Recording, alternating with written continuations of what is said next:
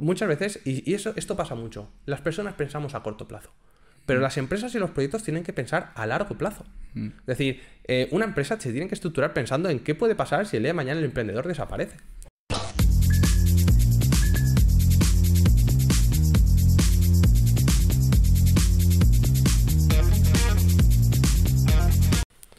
Oye Juan, eh, en otro momento hemos hablado de, cuáles son los problemas más comunes en un proyecto, en una empresa, e incluso hemos dado nuestra recomendación, en nuestro punto de vista de cómo eh, evitarlos o, salir de ellos cuando conseguimos.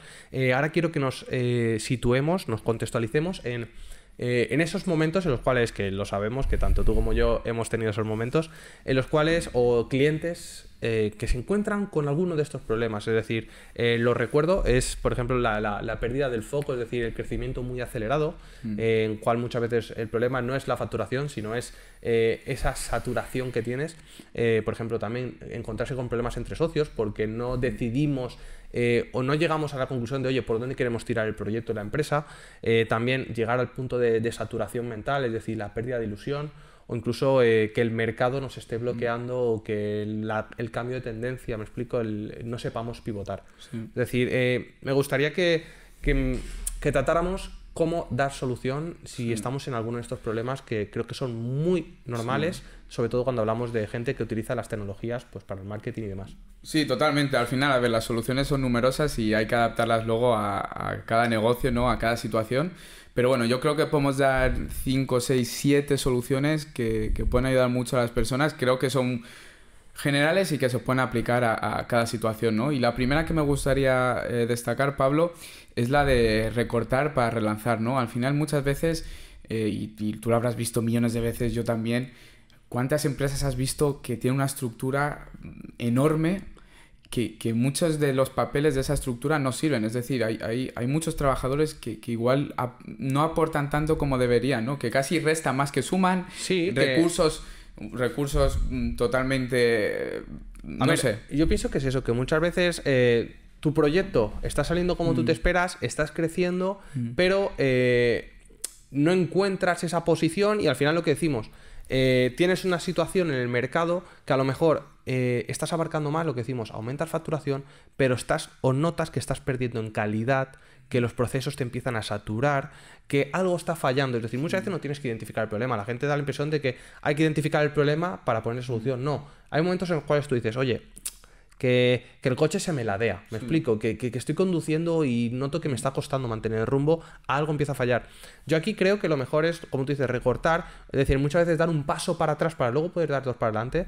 Eh, es decir, cerrar centros. Muchas veces, pues en el sector de la restauración, por ejemplo, hemos abierto más restaurantes de los que a lo mejor ahora mismo a nivel de atención o a nivel de exigencia del mercado podemos mantener. Mm. Es decir, o simplemente tenemos, pues en el caso de una tienda o, de un punto de venta, que aunque lo podemos mantener, es decir, el resto de la estructura del, o del grupo de empresas puede mantener a la que flojea, eh, pero ¿por qué no? Es decir, ¿por qué no muchas veces no recortamos, mm. nos quitamos ese, ese eslabón que nos está aportando menos o que a lo mejor eh, esa mochila, que muchas veces nos pensamos que, vamos a llenar esta fuente con agua de otras fuentes, lo que está haciendo es que las otras no rindan lo suficiente como para seguir creciendo. Sí, totalmente, ¿no? Al final, eh, esto también tiene que ver mucho con intentar abarcar más de lo que en realidad uno puede, ¿no? O un negocio le interesa, ¿no? Es decir, eh, otra de las soluciones que podemos plantear aquí es la de eh, centrarse, ¿no? Concentrar esfuerzos, no intentar abarcar todo porque luego muchas veces el que mucho abarca poco aprieta en el mundo de los negocios es eso totalmente cierto, ¿no? Y ya no solo eh, me gustaría dar, bueno, me gustaría comentar esto porque ya no solo tiene que ver con líneas de negocio, ¿no? Sino también con la presencia. Yo he lanzado, como ya, como ya sabes, he lanzado varias marcas personales y muchos de estos clientes que, me piden el, el lanzar la marca personal y buscan siempre toda la presencia, ¿no? La, Facebook, Instagram, TikTok, eh, YouTube, Twitch, todas de moda. Y, claro, han funcionado en un sitio y dicen, vamos a por todo. Vamos, vamos a por todo. Pero luego eso es un error, porque al final eh, intentas abarcar todo, el concepto es totalmente diferente para cada uno de los, de los medios. Y ahí es donde llega el error, ¿no? Entonces, en, un negocio también pasa, pasa muy parecido, ¿no? Porque tú intentas abarcar eh, diferentes ramas cuando vemos que igual de siete ramas, dos son las que verdaderamente son rentables y, dos son las que verdaderamente tienen una proyección mayor, ¿no? Te pueden aportar mucho más, mucho más negocio a largo plazo que las otras cinco que no te están dando rentabilidad y encima las tienes ahí medio muertas. Me recuerda que, claro, es decir, eh, muchas veces los paradigmas o lo que se decía era el típico, este dicho así de, Julio César que era divide y vencerás, que daba la impresión de que cuantas... Eh, más, cuanto más proyectos, cuanto en más sitios nos metemos, parece que más fuertes estamos, ¿eh? divide y vencerás. Y a veces eh, no, o sea, reagrupa. Hmm. Reagrupa, eh, todos los esfuerzos concéntralos, recorta en plantilla. Si crees que ahora mismo no estamos creciendo, porque muchas veces tener más plantilla lo que hace es quemar a la gente, me explico, porque a lo hmm. mejor no hay trabajo para todos. Y lo que pasa es que al final la gente dice, oye, es que estoy a medio gas, es que tal, es decir, eh, lo que tú me decías, si funcionamos en un sitio, ¿por qué no centramos y vemos a ver si ese sitio podemos seguir creciendo por ahí? o sea, me pongo, mm, recuerdo el ejemplo, es decir, Globo, ¿vale? Que ahora estamos hablando de una gran empresa, ahora es startup, es decir, grandísima, de hecho es el segundo unicornio español eh, por valor de mercado y demás. Eh, recuerdo que Globo en su día, claro, podía hacer mercado en muchos otros continentes, por ejemplo en Oriente, en, Latinoamérica, pero al final eh, tuvo que tomar la decisión de, oye, me voy a salir de estos mercados porque me está costando traer mi propuesta de valor o traer mi, mi negocio, me explico. Es decir, mm. voy a eh, refortalecerme, es decir, voy a fortificar donde de verdad estoy funcionando bien y, luego ya en otro momento creceremos. Claro, y esto que tú acabas de nombrar a Globo, tenemos que entender que Globo también en su día pivotó su modelo de negocio varias veces. Entonces esto también nos viene muy bien para introducir la, siguiente solución, ¿no? Que sería la de, la de pivotar el negocio. Y pivotar un negocio no es... Eh, lo pivoto de, y hago un giro a 180 grados, ¿no?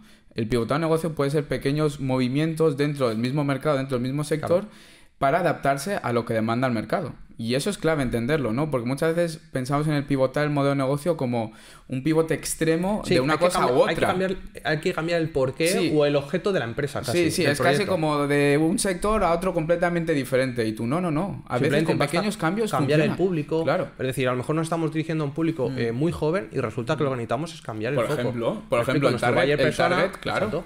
O cambiamos el canal. Oye, a lo mejor estamos haciendo todos estos esfuerzos en Facebook, por ejemplo, o en una red social concreta, Instagram.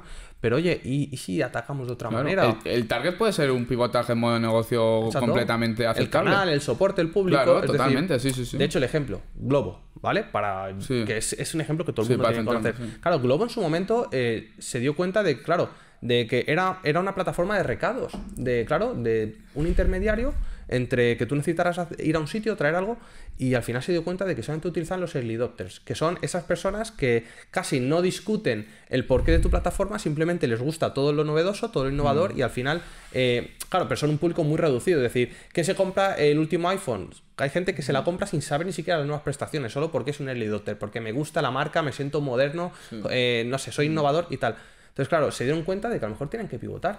Y fíjate, pasaron de ser eh, recaderos a decir, oye, vamos a montar una aplicación, una app, pues de, de, de delivery, me explico. De, y al final eh, vamos a volver a pivotar y nos convertimos ya en un marketplace. y a día de hoy, eh, pues eso, somos el marketplace de delivery. Sí, es que se han convertido en un marketplace local, cuando en un principio. Pero fíjate, pero el negocio no fallaba. Lo que fallaba a lo mejor decías, el mercado no está preparado para lo que yo propongo todavía. Entonces, lo pivoto con los mismos recursos, con, con todo igual, es decir, con mismos esfuerzos, misma mentalidad, simplemente vamos a encontrar analíticamente dónde hay que poner el foco.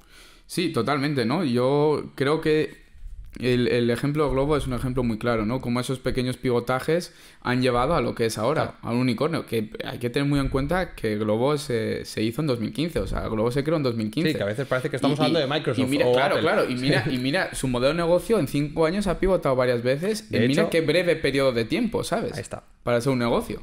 Que eso es muy interesante. Hoy en día hay que pivotar rápido. Y eso es una reflexión que solemos hacer y que creo que es interesante volver a destacar en el caso de Globo. Es la filosofía de este podcast, mentes abiertas. Sí, mentes abiertas, totalmente.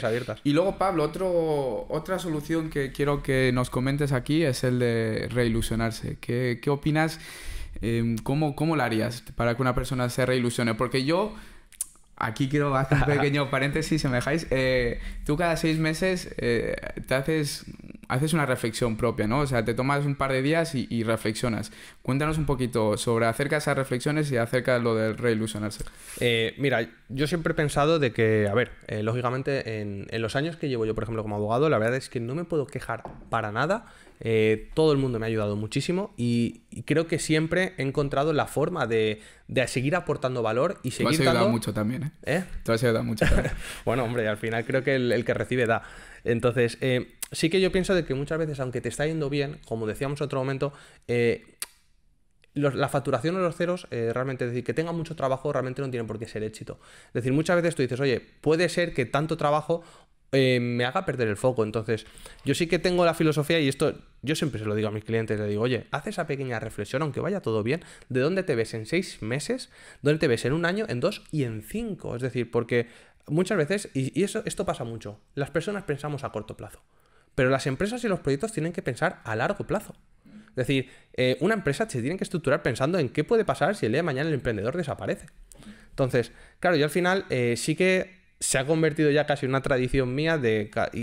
Y, además, de forma natural, no es que yo diga, oye, eh, y ahora ya en seis meses... no, casi da la impresión de que natural, de forma indirecta, mi cabeza casi cada cinco, seis, siete meses me pide ese parón y me dice, oye, hay que reflexionar, estamos perdiendo la ilusión, porque te va muy bien, dices, oye, genial, tengo broncas en los juzgados, por así decir, es decir, tengo clientes con problemas que, me ilusiona mucho llevar, que me desgastan mucho, pero fíjate, es decir, el hecho de que te esté llegando cosas que te ilusionan mucho, como a ti proyectos clientes que, por su estructura, por su tamaño, te ilusionan, eh, luego el trabajo, el día a día de la exigencia te, saca la energía, es decir, al final es como yo tengo mucha energía, pero me la chupa el trabajo. Entonces, eh, de alguna manera sí que digo, hay que sentarse, hay que reflexionar, y aunque vaya bien, estas reflexiones, que esa meditación, por así decir, no es parón. Muchas veces pensamos que son vacaciones, oye, cojo una semana libre. No.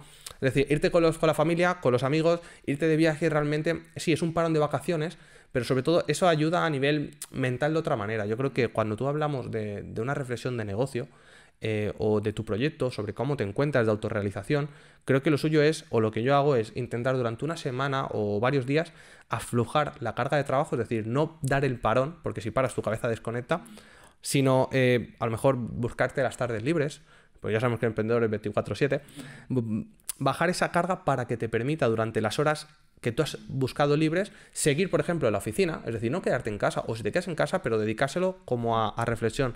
Coger libros, en mi caso, yo lo que te digo, eh, dije, oye, voy a empezar a coger libros pues, de negocio, pues a veces autobiografías pues, de Steve Jobs, o, que te explican historias de empresas, me explico, al final es ir al top 10 de Amazon, de libros de negocios, y, y si están ahí es por algo. Y es una forma que tú dices, oye, quiero hacer una reflexión eh, de escucha. ¿Cómo sería? Pues lees un libro y parece que estás hablando con alguien que tú solo escuchas y él te cuenta su historia. Y, sí que de cierta manera eso te ayuda a decir, oye, estoy leyendo cosas que me, meten inputs, me ilusionan o me dicen, oye, te estás equivocando, o oye, estás yendo por el buen camino.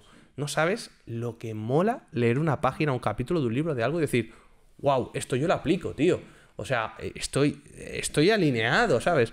Entonces, sí que creo que eso, esa reflexión es, hay que reilusionarse. Yo con respecto a este tema, con el tema de reilusionarse y con lo que me has comentado ahora, yo diría como dos consejos así con respecto a esta solución. Diría, uno, comenta tus proyectos cuando estés saturado con gente cercana y empresarios que te puedan dar un punto de vista externo al que tú tienes, porque como hemos dicho varias veces, te pones en piloto automático, no ves los problemas que puedes llegar a tener porque tienes la cabeza a mil por hora y no la tienes abierta, no tienes la mente abierta. Entonces, tener a una persona externa donde poder consultar, donde poder tener esa charla de dos, tres horas que te dé su opinión y que pueda estar, aunque esté, o sea, estando en un nicho completamente diferente al tuyo, que te dé una visión fresca, eso ayuda una barbaridad. Y luego, con respecto a también lo que has comentado, las meditaciones activas, ¿no? El, ese descanso que tú dices, claro, y, como tú bien has dicho, no es un descanso de me tomo vacaciones tres días y estoy parado. No, son tres días donde tu cabeza está pensando, donde está meditando, está diciendo, a ver, y si esto voy por aquí, voy por allí. Y luego está, está esto combinado con las, con las charlas que puedas tener, va muy bien, o sea, va muy bien. Eso es un punto donde tú acabas esos 3, 2 días o incluso esa charla de 2, 3 horas con un enfoque totalmente nuevo, con una visión renovada. Al final, Juan, eh, me da la impresión de que cuando te va bien el negocio, eh, casi que te encierras más. Es como, me va bien, ¿por qué lo voy a comentar? ¿Qué, qué consejos me pueden dar? Y llega un punto... eso es un error también. Claro, exacto. Porque hay que comentar siempre, aunque te vaya bien o te vaya mal. Claro, es un error porque a lo mejor nos pensamos muchas veces de, ah, esta persona o este amigo eh, trabaja en otro sector totalmente distinto, no me puede dar ningún consejo. Y, realmente los negocios toda la vida han sido lo mismo. Los negocios siempre es vender algo, o vendes un producto, o vendes un servicio, o, y lo haces de una manera o de otra, pero al final eh, estás haciendo todos los, procesos de venta, luego de producción, de fabricación, de lo que sea. Y al final, eh, una persona, aunque sea en otro sector, te puede dar su punto de vista. Si no como empresario, como potencial consumidor.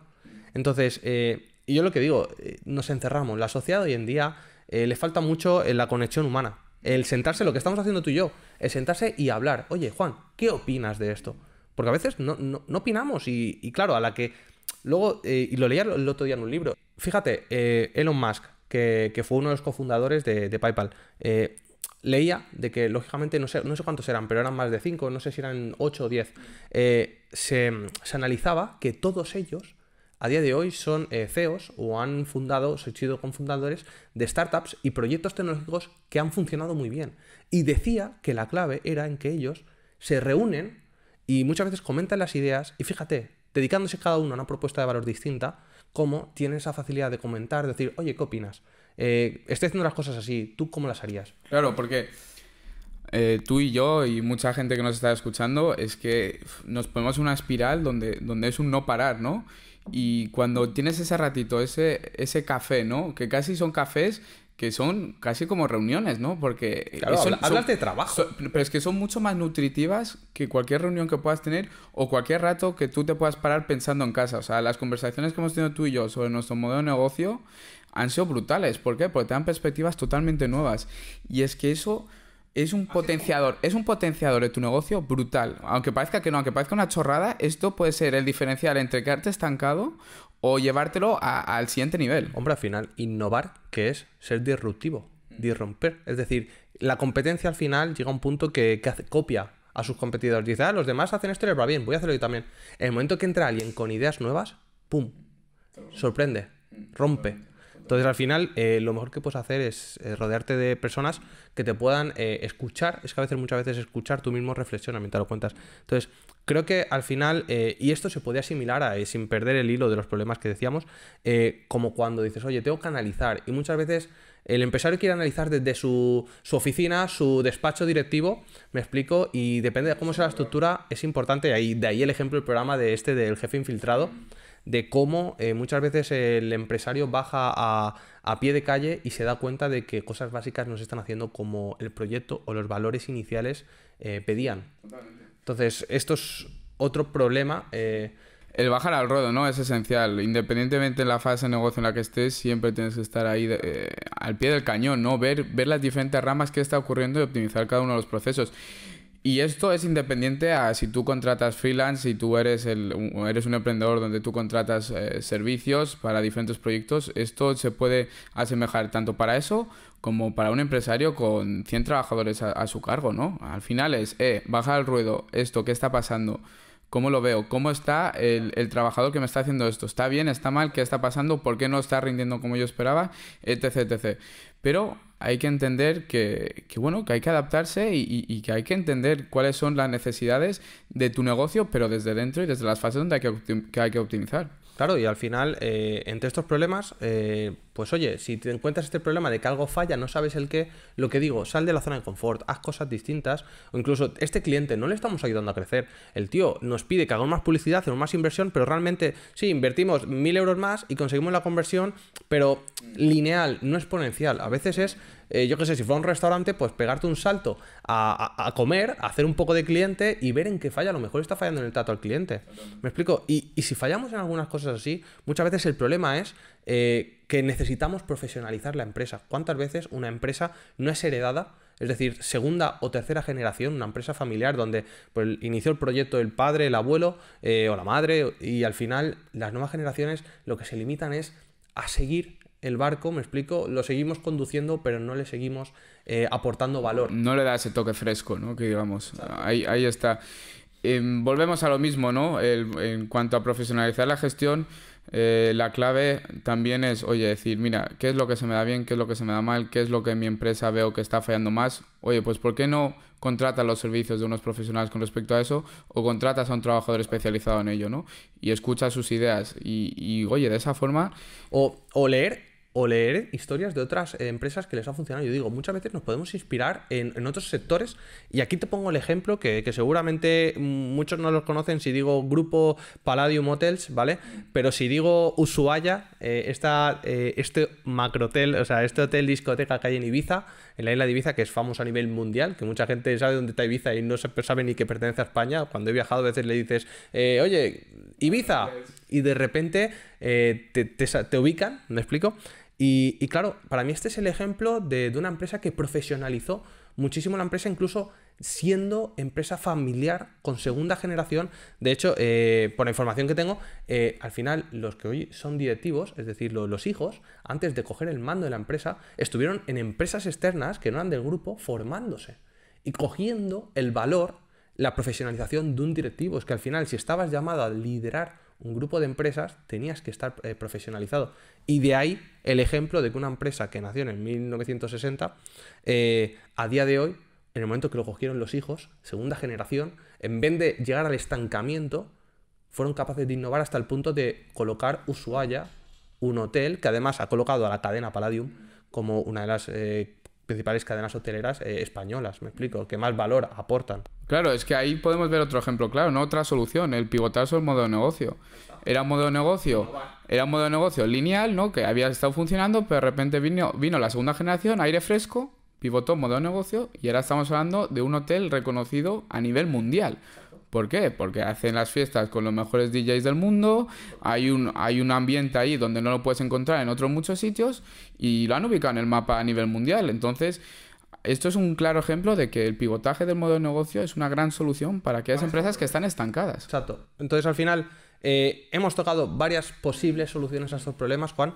Yo creo que eh, la conclusión sería que muchas veces analizar el problema eh, puede evitar que la empresa se vaya a pique, porque muchas veces es cambiar procesos, cambiar de canal, cambiar público, cambiar soporte utilizar el know-how que tenemos, pero aplicado de otra manera, me explico, centralizar, pues oye, a lo mejor ahora mismo pues ha habido una pandemia, ha habido una situación económica que nos obliga a cerrar centros, entonces muchas veces es, vamos a analizar y ya sé que da pena porque a veces eh, tu empresa es tu hijo, se ha convertido en esa familia, pero, y nos da miedo cerrar, despedir, pero dices, oye, eh, al final el proyecto muchas veces sobrepasa a las personas y, el objetivo yo creo cuando tú creas una empresa es que la filosofía con la que se inició y la ilusión no se pierda y sea eh, exportable a cualquier nueva persona que se una o... Sí, poder llegar a mantener a largo plazo, ¿no? Y yo creo que aquí hemos dado unas soluciones muy interesantes que seguro que los que nos escuchen lo, pueden, lo, aplicarán en algún momento porque nos ha ocurrido a todo el mundo las fases por las que hemos pasado nosotros y por las que hemos explicado. Y nada, yo espero que os haya gustado. Eh, ya sabéis, si, si, os ha gustado, suscribíos, dale me gusta, dale a la campanita para cualquier... Y como siempre decimos, utilizar los comentarios del vídeo para para apoyar alguna idea que penséis que pues ha pasado a lo mejor de refilón, solamente así, y que podíamos haberle dado un poco más de, importancia. Y sobre todo, si queréis proponer temas, pues al final, aquí estamos para comentar desde nuestra experiencia, nuestro conocimiento y un poco lo que sabemos de tecnología de innovación y, tener la oportunidad de compartir y llevarlo un poquito más allá. Sí, ya sabéis, dejadnos los temas que queráis en los comentarios, ideas nuevas y oye, cualquier solución que os podamos dar, encantados. Pues nada, Juan, un placer. Nada, Nos vemos en próximos. Un placer. Chao.